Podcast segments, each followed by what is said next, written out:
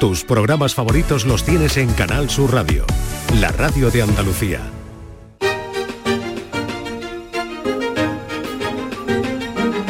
En Canal Sur Radio, Días de Andalucía, con Carmen Rodríguez Garzón. Aquí seguimos en Días de Andalucía en Canal Sur Radio. Les acompañamos hasta las 11 de la mañana de este sábado 11 del 11, 11 de noviembre es el día, se lo comentaba hace un momento, el día de San Martín, que algunas veces le da nombre a esa especie de veranillo, paréntesis, otoñal que de vez en cuando aparece en estas fechas. Pues este año tendremos ese veranillo de San Martín, así que tendremos un tiempo anormalmente cálido, en algunas zonas más que en otras.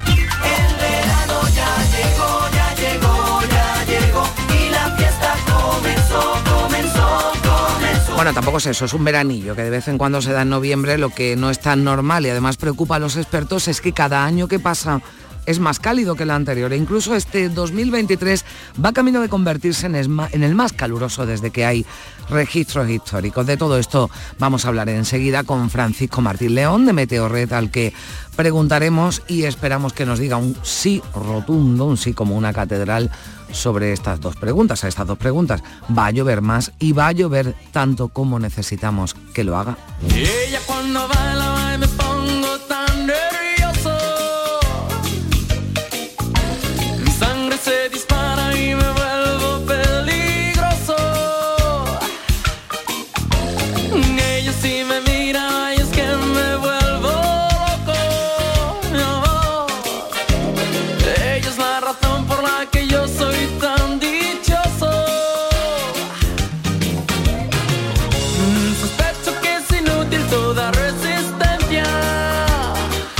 Pues que le pregunten a los vecinos de la Axarquía en Málaga si hace falta que llueva. Hay pueblos como el Borge donde apenas tienen seis horas de agua en sus grifos y en Córdoba, en la capital, ya han entrado en situación de emergencia por la sequía. Vamos a hablar de ello aquí en Días de Andalucía, pero además nos haremos eco de otro problema que afecta a los habitantes de Darro en Granada, que sufren hasta cinco horas al día de cortes de luz en este caso.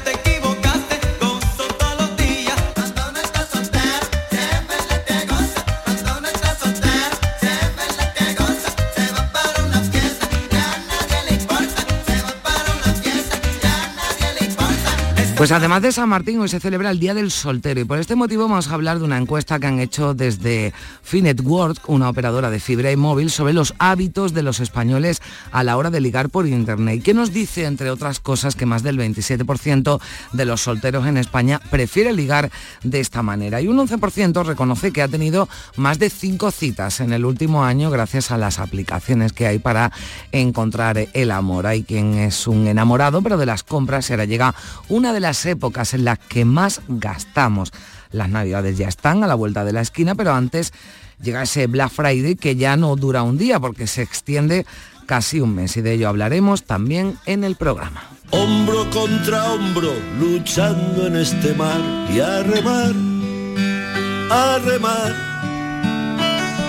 Llantos y alegrías que puedas entonar y a remar pues la mañana además va de remar porque se celebra este sábado la regata Sevilla Betis o Betis Sevilla, para que nadie se ofenda. Y en esta edición, que es ya la número 57, el calendario pues ha tenido a bien que coincida en el mismo fin de semana con el primer derby de la temporada, ese Sevilla Betis que se disputará mañana en el Sánchez Pizjuán. Y de la regata nos va a contar muchas cosas nuestra querida Nuria Gaciño, que pasará por aquí a partir de las 10 de la mañana.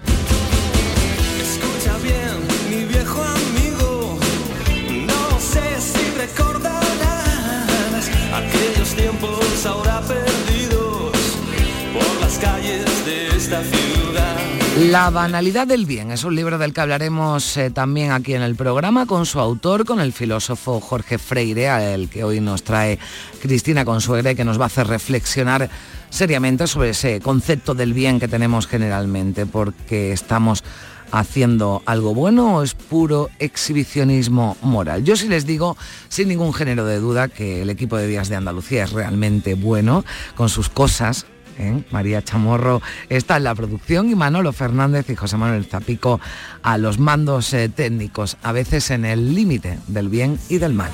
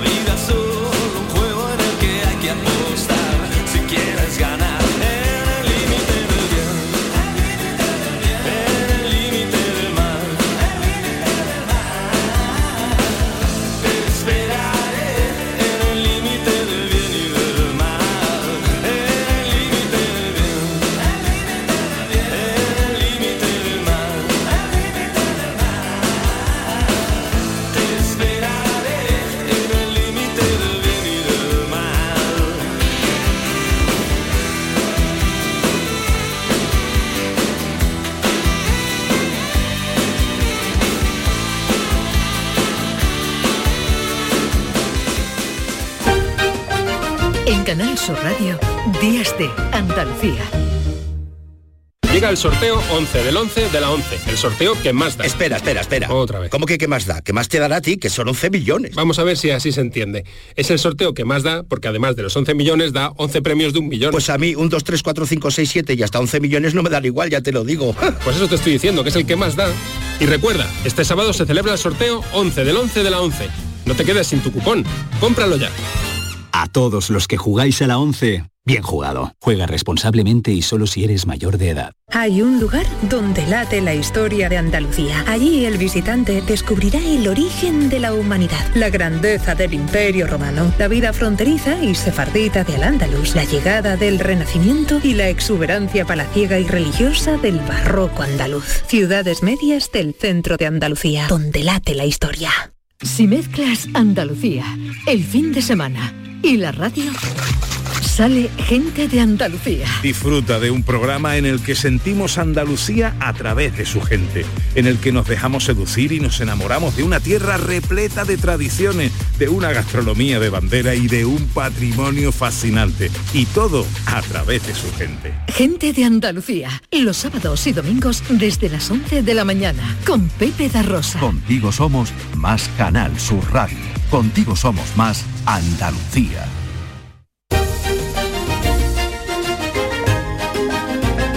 En Canal Sur Radio, Días de Andalucía, con Carmen Rodríguez Garzón.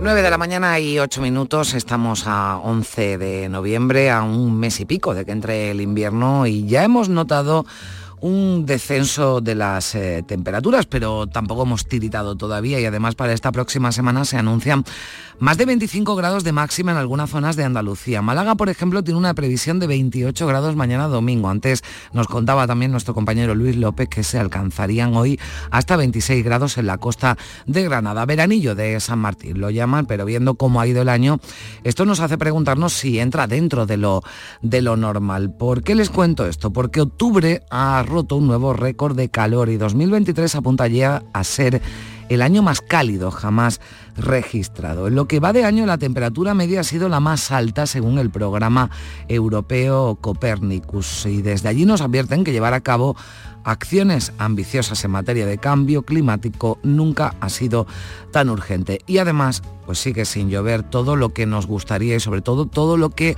necesitamos. Saludamos a esta hora a Francisco Martín León, que es eh, experto colaborador de Meteorred. Hola Francisco, ¿qué tal? Buenos días. ¿Qué tal? Buenos días. Bueno, vamos con lo más inmediato. ¿Por qué se produce, no? Esta, bueno, le llamamos veranillo de San Martín, pero habrá que, habrá que buscarle una explicación, ¿no? No sé si más eh, científica, porque esta subida de temperatura en los próximos días, cuando estamos en pleno mes de noviembre. Bueno, lo primero que hay que indicar que el veranillo de San Martín o el veranillo también se llama de la Matanza no es un veranillo climatológicamente significativo desde el punto de vista climatológico y meteorológico. Es un periodo cálido que se suele dar en el mes frío, que es noviembre, ¿eh? Eh, mm, alrededor, del 11 de, alrededor del 11 de este mes. Eh, este veranillo em, es un concepto popular, folclórico, y ya digo, no tiene significado meteorológico. No todos los años ocurre por estas fechas eh, este veranillo de San Martín. Lo que pasa es que este año sí que viene justamente en, la fecha que corresponde, ¿eh? da la casualidad. Es un periodo relativamente cálido eh, que se da en un mes ya frío. Hay que tener en cuenta que hemos tenido dos previos veranillos. Mm. El veranillo de San Miguel o del Membrillo, el 29 de septiembre, y el de San Lucas, el 18 de octubre. Pero este veranillo que viene este año, el de San Martín, va a ser intenso y duradero. Va a durar más de siete días. Y particularizando Andalucía, las temperaturas eh, van a subir en ciertos puntos, como Sevilla y Córdoba y Málaga y Granada también, a temperaturas del orden de máximas de 27 y 28 grados. Esto supone temperatura entre 4 y 8 grados más alta que los valores normales. Mm. Eh, lo más característico de este veranillo va a ser su extensión. Y desgraciadamente eh, esto se debe a una situación de estabilidad anticiclónica. El anticiclón mm, va a predominar durante estos días con prácticamente ausencia de nubosidad, algunas mm, nubes medias altas que pueden dejar algún, alguna llovizna anecdótica, pero nada de lluvia mm. abundantes a la vista. Esta es la contrapartida que tiene en este caso, este periodo de, anticiclón pertinaz y duradero. Bueno, al que ya hemos descartado y lo hacemos desde hace mucho tiempo, no le vamos a llevar buen tiempo, porque el buen tiempo ahora lo que nos indicaría es que estuviera lloviendo, que es lo que verdaderamente hace falta. Nos decía nuestro compañero Alfonso Miranda que estaba lloviendo, pero como, como decías, Francisco, una llovizna, estaba lloviendo muy débilmente en algunos puntos de, Jaén, pero esas lluvias eh, copiosas eh, intensas y duraderas en el tiempo que estamos deseando que lleguen, de momento mm, ni rastro, ¿no? De aquí a 10 días no hay rastro. Ya digo que lo más significativo es eh, la entrada del anticiclón desde el suroeste peninsular, afectando a gran parte de la península, salvo la parte norte, Galicia, y no se ve perspectiva de lluvias abundantes, generalizadas, que puedan mínimamente, eh, mínimamente aliviar la sequía que padece amplias zonas de Andalucía. ¿eh? O sea que es que no, no se ve, no se ve. Pues eso sí que es En el horizonte no se ve, no se ven lluvias. ¿eh? Es una mala noticia. Oye, que habrá quien diga, bueno, pues qué bien que puedo disfrutar de la playita en noviembre y tal, pero que lo que decimos, lo bueno sería que llegaran esas eh, lluvias. Bueno, nos decías, Francisco, que hemos tenido este año, no nos ha faltado en el calendario ningún veranillo, el de San Miguel, el de San Lucas, el de San Martín, que también eh, pues, eh, nos llega en este mes de noviembre y además nos llega esa advertencia, esa información bastante preocupante desde el programa Copernicus, porque hablamos de un mes de octubre eh, extremadamente cálido, con, ya eh, temperaturas récord para un mes de octubre y un 2023, ¿no? En el que podría superarse todos los registros hasta ahora. Es muy probable que 2023 se convierta en el año más cálido en los registros modernos, ¿eh? superando al 2022 y lo peor de todo es que las anomalías de temperatura a nivel global que se están registrando en los últimos meses hablamos de octubre, pero es que en septiembre también fue un año extraordinariamente cálido y el verano de 2023 también. O sea que estamos en una tendencia alcista muy preocupante que se va a mantener, ya digo, durante 2023, lo que resta de 2023 y posiblemente gran parte de 2024. Eh, ¿A qué se debe todo este tipo de aumentos eh, de temperatura a nivel global? Pues básicamente al aumento de los gases de efecto invernadero, hmm. eh, que están aumentando continuamente. Eso es en gran medida provocado por el ser humano, eh, el, calentamiento, hmm. el calentamiento global de origen antropogénico, que esto no tiene visas de parar. A este factor fundamental se le ha unido el niño, mm. el fenómeno del niño que se da en el Pacífico tropical, eh, mm, central y oriental, con altas anomalías de temperatura de agua del mar, mm, que, que van a llegar hasta, hasta los 2 grados de anomalía. Esos son valores muy altos. Y además se une a varios factores más que, que, que, hacen, que inciden en que las temperaturas globales de la Tierra y del mar hay que tener en cuenta que el Atlántico está muy cálido para estas fechas, el Mediterráneo sigue estando muy cálido, hacen que 2023 y posiblemente 2024 lleven eh, el sello del marchamo de que van a ser los, los años más cálidos en los registros modernos. Bueno, de ahí que adviertan y que reclamen esa urgencia para llevar a cabo acciones eh, ambiciosas en materia de cambio climático. Bueno, pues esperamos que la próxima vez que hablemos, eh, Francisco, traigamos mejores noticias y sea porque ven, viene un frente y un bueno y vienen lluvias eh, pues como con las que necesitamos, ¿no? Lluvias intensas, copiosas y duraderas en el en el tiempo. Gracias, Francisco Martín León de, de Meteorred por, por acompañarnos en esta mañana de sábado. Un saludo. A vosotros, buenos días, buenos días.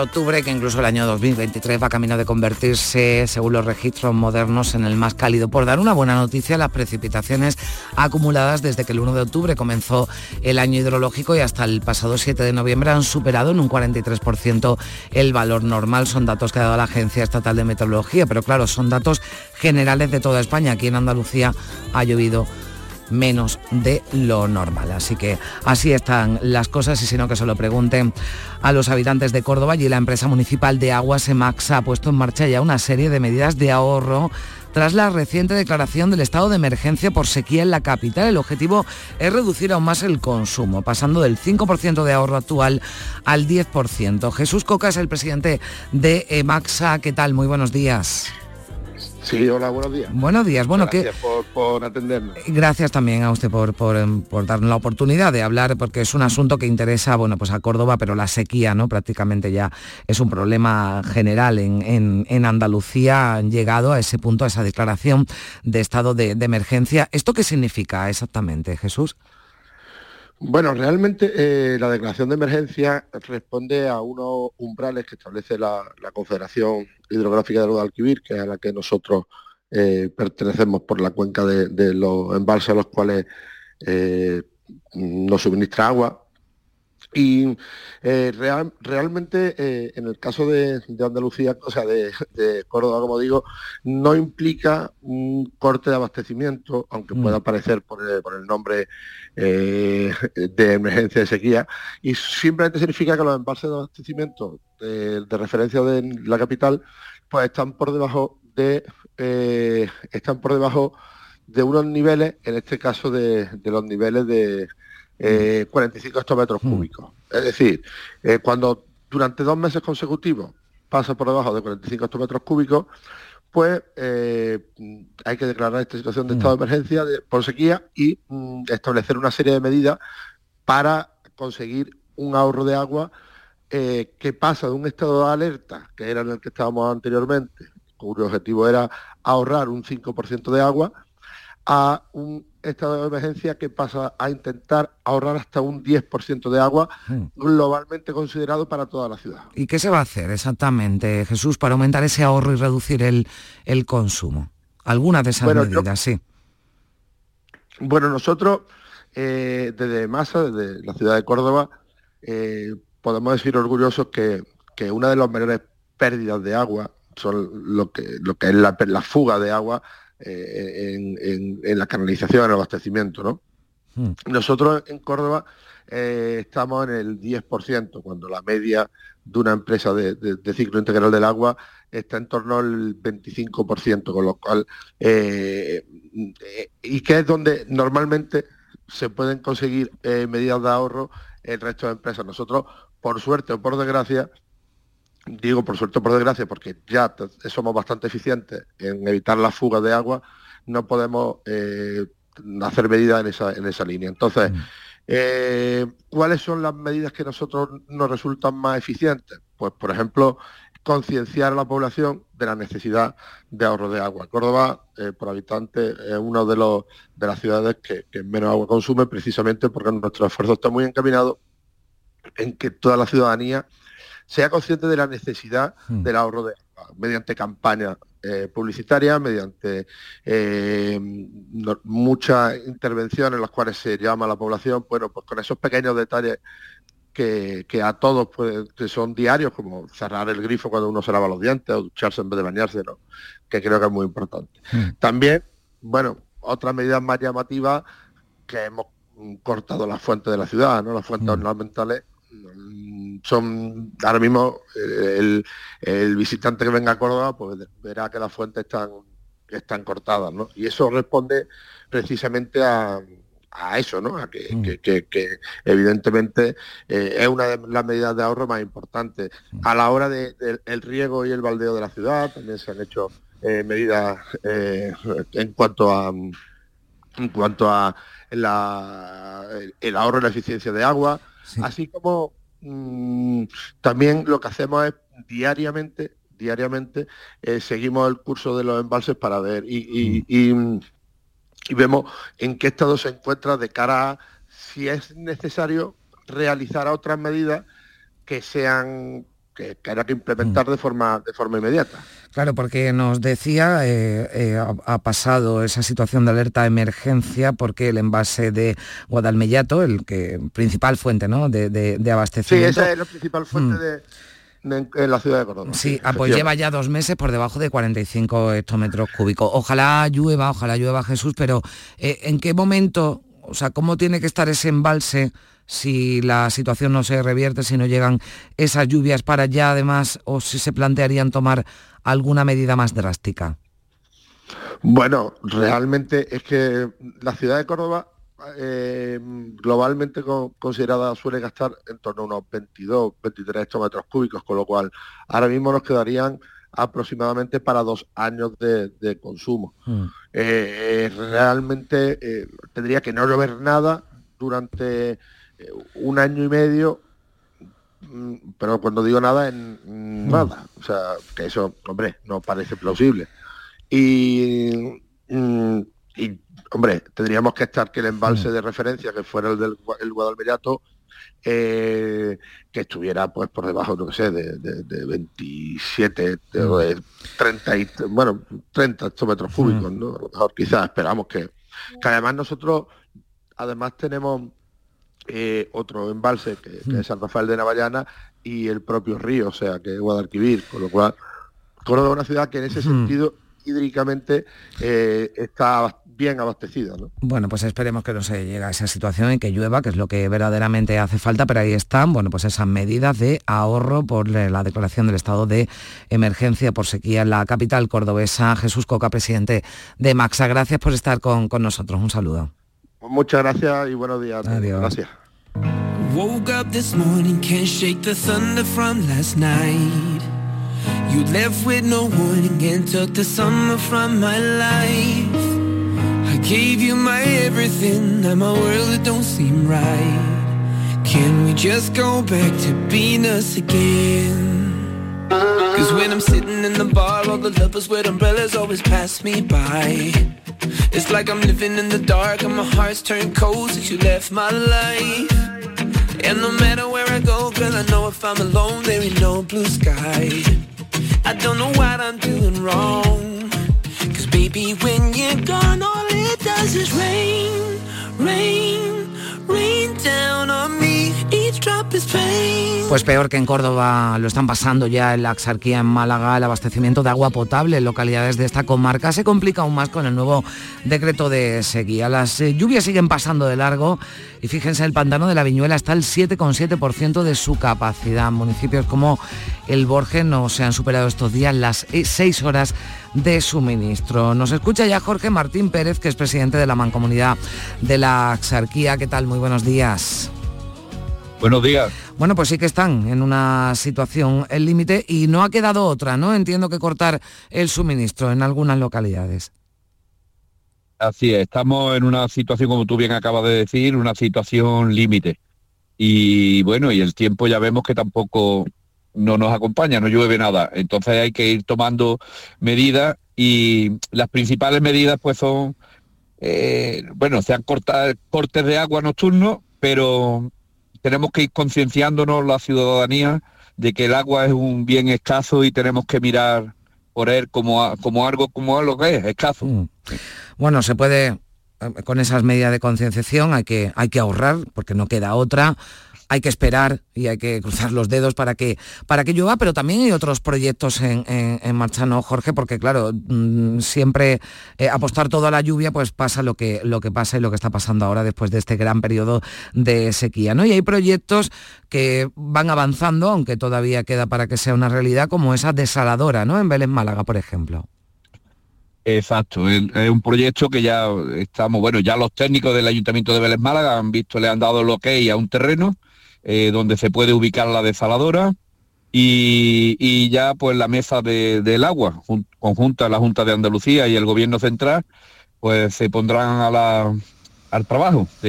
lo primero, redactar el proyecto y, comenzar, segundo, pues la, construir esta desaladora, que tan mm. necesaria es para aquí, para la zarquía. Claro, mientras llega, bueno, los vecinos yo entiendo que lo están pasando mal porque desde luego a nadie le gusta sufrir esos cortes de suministro de agua, pero también, bueno, pues hay una, una parte, ¿no? los vecinos en sus casas tienen que sufrir esa, esas molestias, pero hay negocios, ¿no? La hostelería, por ejemplo, que lo estará pasando realmente mal.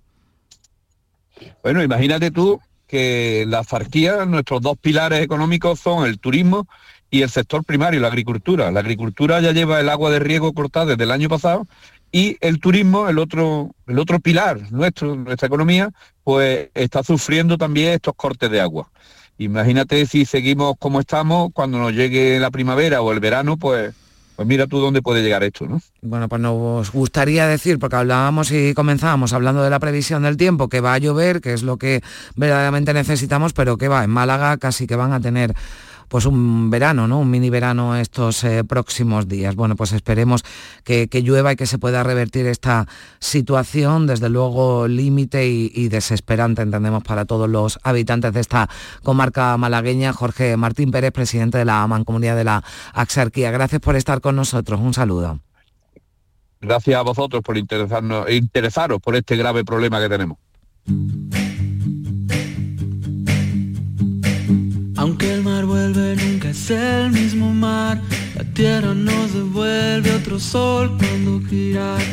Y todo tiende a huir y vuelve a empezar. Y cambia de impresión cada vez que respira.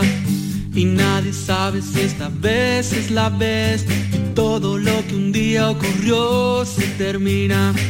Y casi siempre todos quieren correr, pero hay que estar atento porque el mar se vacía, la lluvia nunca vuelve hacia arriba. Y si estuviste ahora, luego no estás, y nunca más te vi y no fui nada en tu vida. Y si no dudas, todo puede pasar. Y si no pasa, siempre sana la herida. La lluvia nunca vuelve hacia arriba. La lluvia nunca Pues hablábamos de esos cortes de agua en los municipios de la exarquía malagueña, pero ahora nos vamos a ir hasta Darro, hasta Granada. En este municipio, eh, municipio se manifiestan hoy porque llevan días sufriendo cortes de luz de hasta 5 horas de forma continuada con intervalos de entre 15 y 20 minutos de suministro. Así que imagínense, el alcalde se ha reunido ya con Endesa y la subdelegación para encontrar una solución. Manuel Blas Gómez es alcalde de Darro. Alcalde, ¿qué tal? Buenos días. Buenos días. Bueno, ¿qué tal? ¿Qué le dicen? ¿Cómo, cómo, cómo se arregla esto? Pues esto, esto, esto tiene que ser que tenga ya un arreglo, pero inmediato, porque esto es, es insostenible. Porque llevamos tres semanas con cortes de luz continuos, día y noche. Se va, damos cinco o seis horas, viene 15 o 20 minutos y se sigue yendo. Y así llevamos ya tres semanas. Y esto es, es insostenible, porque hay personas electrodependientes, eh, son 193 contratos y ya llevamos tres semanas mm, desesperantes. Eh, he re- me he reunido, como, como bien dicen, con, con, eh, con Endesa, con, con la subdelegada del gobierno, con el coronel, con, con el delegado del gobierno, el delegado de, de- de Hacienda y Industria, y ahí estamos, pues, todas achancan que hay pues, pues, gente ilegal enganchada y, y marihuana. Ya, Bueno, está el- ese es el argumento que dan desde la compañía eléctrica, pero claro, usted Esa- lo esa- dice. Esto afecta a todos y afecta a los vecinos que pagan religiosamente su factura y que, y que están, bueno, pues Eh, sufriendo, eso, ¿no? eso- Sí. eso- eso es lo que yo les digo. Me Mm. parece muy bien que haga esto, pero esto tienen que darle una solución. De ellos desde, Ende- eh, desde Endesa. Una Mm. solución urgente. Lo que no podemos estar así que llevamos tres semanas, que es desesperante. Yo como, yo como alcalde, como, como autoridad, yo llevo un sin vivir. No sé cómo yo digo, sé, a- a- a- si echarme a llorar, si esconderme, porque vamos, es una situación insostenible. Esto ya es insostenible. Y Endesa tiene que ponerle que tengan que hacer lo que tengan que hacer, que inviertan lo que tengan que hacer, pero que esto no se puede sostener así nada. Es que ya las familias están a- a- mm, aburridas y llorando, vamos, una, una, una, auténtica pena. No me extraña, ¿no? Porque estamos hablando también de, de- de familias sin luz, también sin, bueno, los negocios, ¿no? Que haya, que haya en la zona también que se, que se vean afectados, ni siquiera tienen alumbrado público, ¿no, alcalde? Ni, ni alumbrado, nada, nada, una vez que se va, pues se va al alumbrado público, todo. Pa- Parece, parecemos un- un- un- un- un- los años, en los años, en los años, en, en los años del siglo XX, el siglo XIX o, o antes, o los ante- antepasados, todo oscuro, vamos, una, una pena. Claro, la gente, pues si es que hasta por las noches ya le da miedo. Ya. Claro, si cualquier persona, que ya esto es, es insostenible. Pues aquí, no. pues estamos aquí una- hoy aquí manifesta- manifestándonos, pues eh, Claro, que esto tenga, que tomen ya una solución rápida y urgente, que no podemos Claro, porque si, si además alcalde Endesa dice que esto es por enganches ilegales, usted también ha mantenido una reunión en la subdelegación del gobierno, bueno, pues que actúen contra quien está haciendo el mal uso, Eso, ¿no? es, eso, eso es lo que le, eso es lo que le he transmitido y le he dicho, que actúen, pero claro, ellos actúan hasta que no haya una orden judicial, pues, pues, pues quietos, aquí, aquí no toca, ni- aquí no viene ni nadie.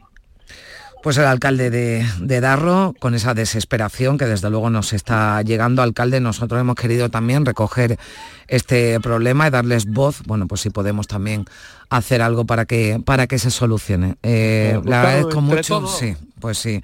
Que digo, digo que entre todos tenemos que, que Mm. arrimar y, y, y, y- que esto lo que esto lo, lo hagan urgente, porque mira cómo está la gente, Mm. pues, totalmente indignada.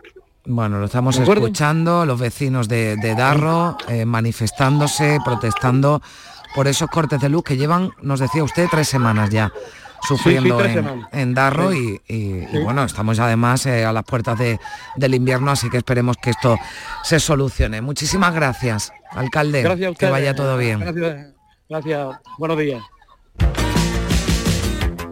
Puede ser toda una mentira,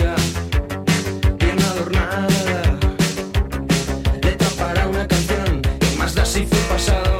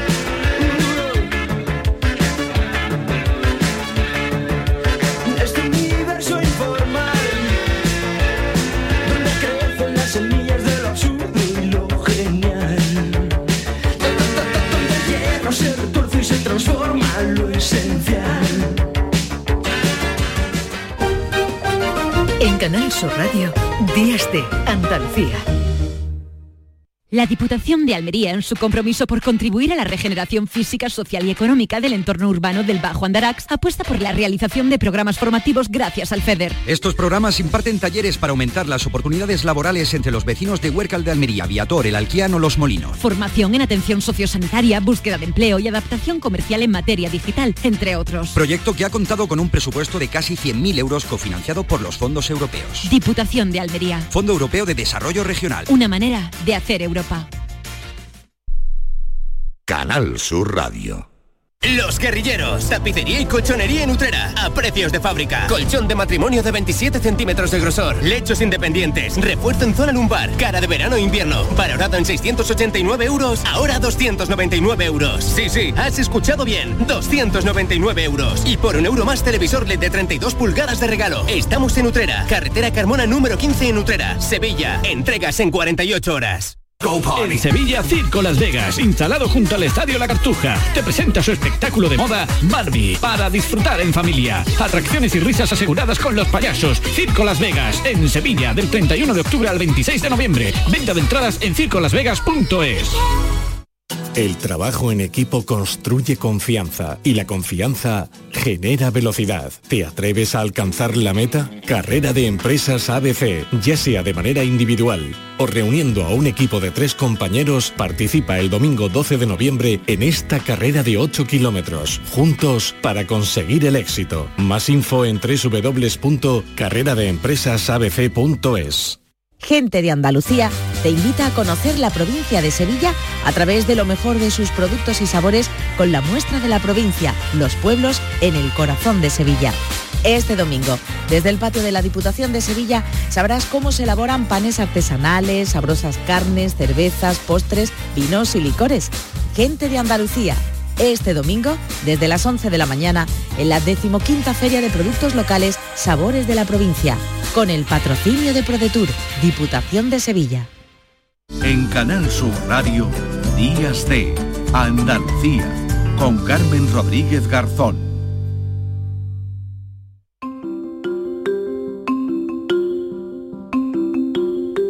9 de la mañana, 39 minutos, el mes de noviembre. Da comienzo a la época donde más se compra, donde más eh, gastamos en compras. Llega el Black Friday con ofertas y descuentos, eh, después la Navidad, tras la Navidad las eh, rebajas, pues bien, vamos, tres meses, noviembre, diciembre y enero, a los que llaman el trimestre de oro para el consumo. Pues un estudio de KPMG estima que cada español se va a gastar de media unos 727 euros durante estos tres meses. Y además hay uno de cada cinco eh, que está, tiene previsto solicitar créditos de consumo y financiación para poder hacer sus compras esta campaña. Bueno, hay más datos de este informe del que vamos a hablar ya con Enrique Porta, que es socio responsable de consumo de KPMG en España. Enrique, ¿qué tal? Buenos días. Hola, buenos días, Carmen. ¿Qué tal? ¿Cómo estás? Bueno, no solo habrá quien tire, quien pida créditos, habrá quien tire de ahorro, eso dice también la, la, encuesta, ¿no? Porque hablamos de una, un desembolso importante, ¿no? De, de media para estos, para estos meses de gran consumo.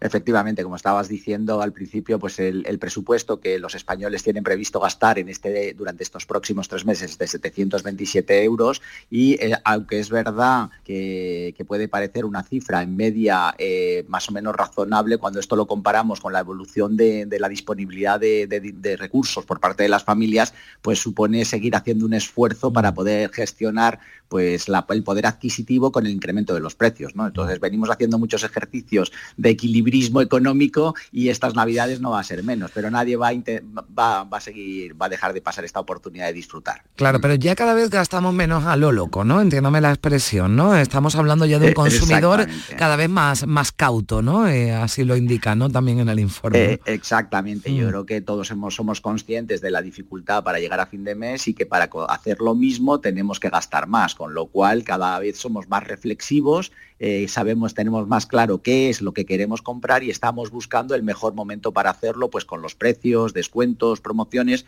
que nos parezcan más atractivos y poder gestionar los recursos disponibles para dar, para dar cabida pues, a, todas las, a todos los regalos, a todos los momentos de ocio que queremos disfrutar. Mm, ¿Y en qué nos vamos a gastar ese, ese dinero, no? Principalmente. Bueno, eh, me imagino que habrá que diversificar mucho las compras porque, claro, cada una tiene sus características, ¿no? Pero ¿en qué básicamente o en qué generalmente nos gastamos ese dinero?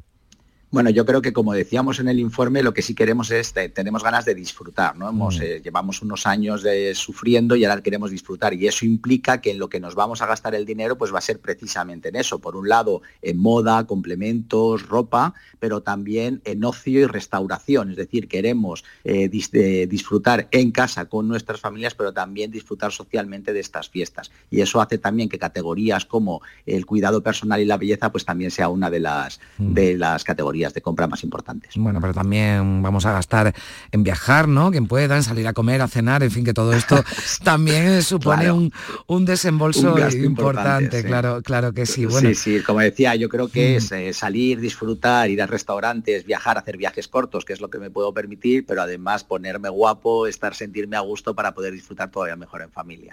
Claro, aprovechamos, o eh, bueno, pues la mayoría aprovecha el Black Friday, que yo eh, antes lo estaba comentando aquí fuera de micrófono con mis compañeros, digo, pero si mm. es que yo llevo viendo casi desde octubre ya eh, algo que llaman el pre-Black Friday, ¿no? Que ya cuesta hasta trabajo. Esto ya, en vez bueno, primero fue un viernes, después empezaron a una semana, pero que ya prácticamente el mes de noviembre, ¿no? Es el, es el del Black Friday.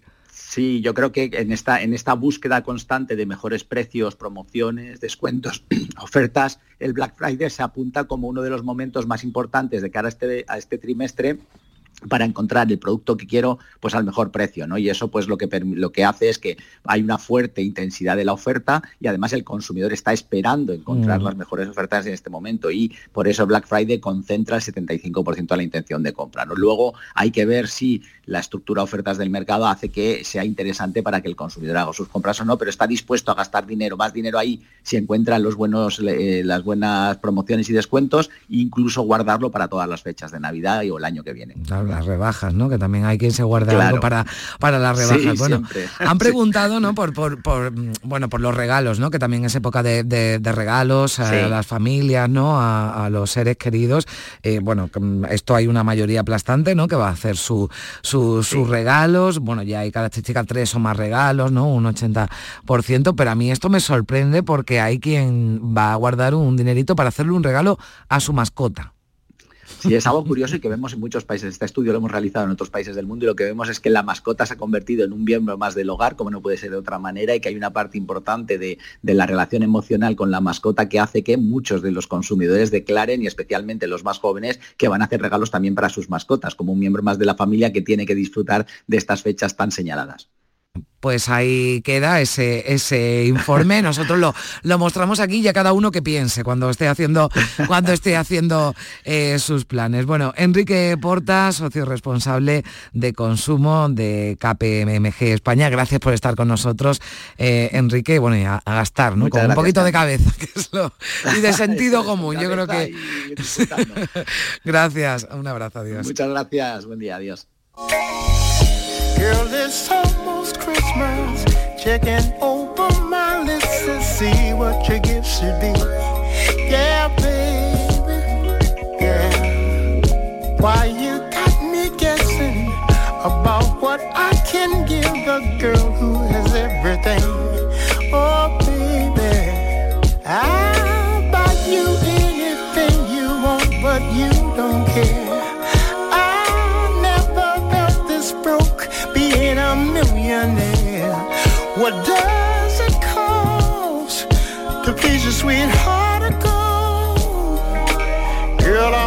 to know what can I buy you?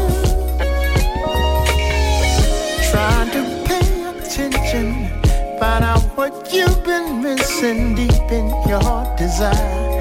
Yeah, baby. Holiday detective my Christmas love objective is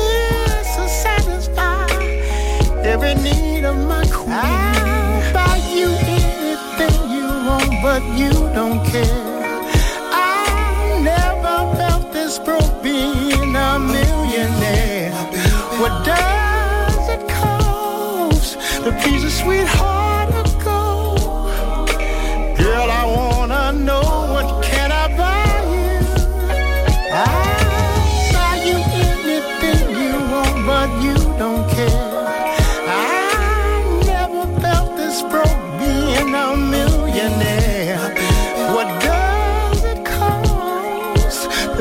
a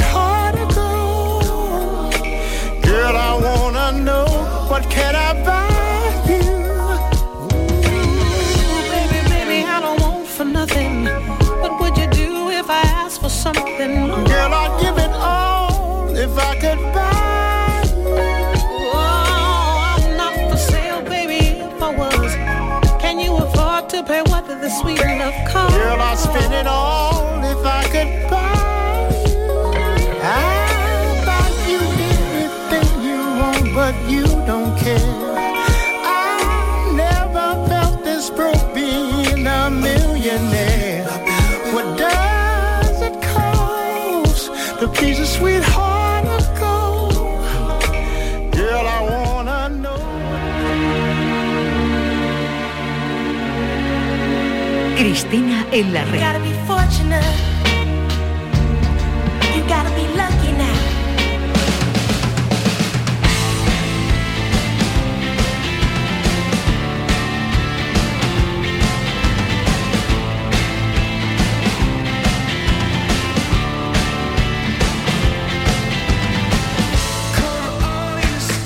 Bueno, pues así me gusta que empecemos con buena música. Cristina Consuegra, ¿qué tal? ¿Qué tal? Buenos días. Buenos bueno, en honor a la verdad, y la verdad va a ser algo muy importante en esta conversación, Sí. esta canción que está sonando de U2 no ha sido elegida por mí en esta ocasión, sino por el invitado al Ah. que ya pues aprovecho aquí y meto, me meto en autopista, que es el filósofo Jorge Freire, con quien yo tenía muchas ganas de Mm. hablar. Y vamos a conversar los tres sobre algo tan interesante y necesario como su ensayo La banalidad del bien que publica en Páginas de Espuma. La banalidad del bien. Yo te confieso, Cristina, ahora enseguida saludaremos a, a Jorge, que desde que, bueno, que hablamos a principios de la semana, ¿verdad? Y me dijiste, mira, ¿qué te parece Sí. esto? Y a mí me ha hecho, llevo toda la semana dándole vueltas a esto de la banalidad del bien, escuchando, bueno, pues un- en un foro, ¿no? En el que participó además Jorge ahí en Málaga, ¿no? En, en la, en la térmica. Bueno, pues las cosas que decía y nos- a mí me ha dado una sensación de que tengo conceptos muy equivocados y muy erróneos. ¿eh? de- Bueno, es que estamos muy mundo, equivocados sí. en casi todo. En casi todo. En casi todo, sí.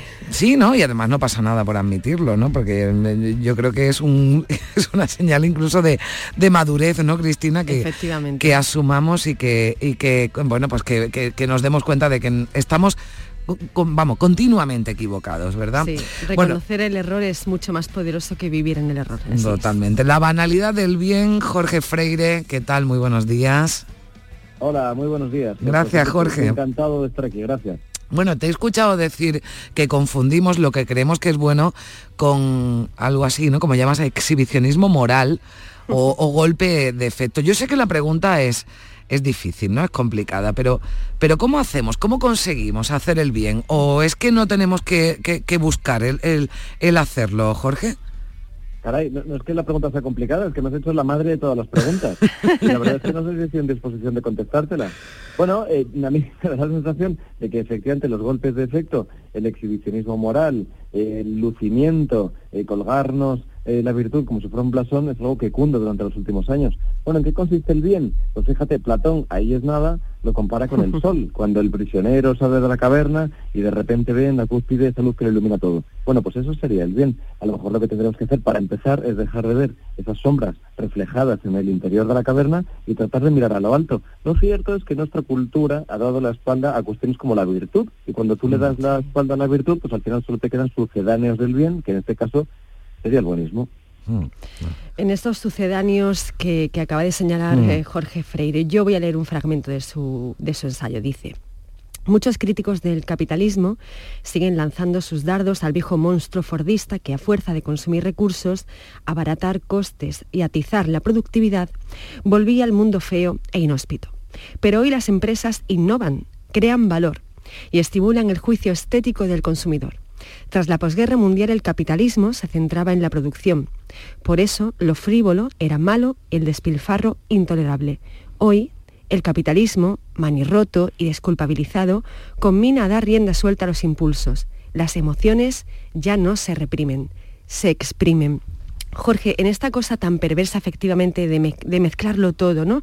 Somos prosumidores, exhibimos nuestra intimidad y después hay algo muy peligroso que cada vez se, se- se detecta con más fuerza, sobre todo en la lógica de que se establece en redes sociales, ¿no? En esa mezcla extraña entre ética, cómo nos relacionamos y la moral, el suelo moral que estamos estableciendo desde valores capitalistas y consumistas, que es mostrarnos como víctimas siempre de algo para eh, conseguir progresar en, en el entorno en el entorno de- virtual, ¿no? Y a mí eso me parece muy peligroso eh, al tiempo que, bueno, obviamente ofrece una, una realidad bastante fea del mundo del que estamos participando. Bueno, por supuesto. Cristina, para empezar, eh, tú sabes que Wittgenstein, el filósofo vienés, decía que nada hay tan revolucionario como lo que se revoluciona a sí mismo. Y la verdad es que, si lo tomamos esto en serio, nada hay más revolucionario que el capitalismo, que siempre toma la forma de aquello que toca y de aquello que se le aproxima, e incluso de aquello que se le opone. Entonces, efectivamente, yo creo que nuestros anticapitalistas siguen lanzando dardos a un monstruo que ya no existe, porque ahora mismo el nuevo capitalismo se basa fundamentalmente en el imperativo de autorrealización, en que cada ciudadano sea el publicista de sí mismo y en que de alguna forma eh, gaste y exprese sus sentimientos y se autoafirme, ¿no? Entonces, eh, conste que yo, por ejemplo, nada tengo en contra de que las grandes empresas ahora mismo estén comprometidas con la causa medioambiental, por ejemplo, pero hay que reconocer, hombre, que, que entraña un- una serie de contradicciones que las empresas más contaminantes del mundo de repente se nos presenten como si fueran punta de lanza del movimiento verde o incluso que las eh, hamburgueserías que han dado matarile a centenares de millones eh, de cerdos y de vacas, ahora de repente habrán una hamburguesería, en este caso en el centro de Madrid, toda forradita de hojas verdes, en la que más o menos tienen a presentarse como, bueno, en fin, como quienes capitanean la causa animal. En fin, átame esa mosca por el rabo. Yo creo que entraña alguna, algu- alguna que otra contradicción. Y luego lo que dices de la víctima, bueno, hay que reconocer que efectivamente en una era posheroica, en una era en que todo heroísmo está proscrito, pues no nos queda más que la víctima. Y efectivamente, bueno, pues el foco eh, eh, del victimismo va cambiando y, y nos damos cuenta de que al final no hay mejor, no hay, no hay atajo más rápido para llegar a- al protagonismo que efectivamente enseñorearse en papel de víctima. Bueno, decía algo eh, Jorge, ¿no? Yo, yo me acordaba de, de un, de un refrán, ¿no? Que el refranero que es tan sabio, ¿no? Y ese es, es ese adiós rogando, ¿no? Y con el, y con el mazo dando, ¿no? Que hablaba de, de esas empresas.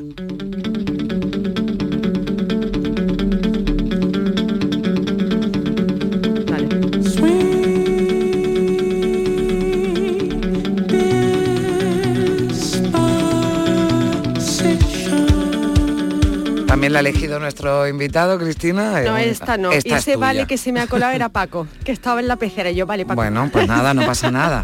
Saludamos a Paco, que he dicho yo antes que estaba a Zapico, pero que no, que está, que está Paco y en, en- en Málaga, a los mandos, a los mandos técnicos. Bueno, eh, Jorge, yo te estaba escuchando con mucha atención, también te, te escuché y vi bueno, un vídeo en un foro, ¿no? El que participabas en, en Málaga hace unas semanas y lanzabas un ataque total, y esto quiero que nos lo cuentes, contra la empatía, ¿no? Y, claro, yo pensé, pero bueno, si em- tener empatía es algo bueno, ¿no?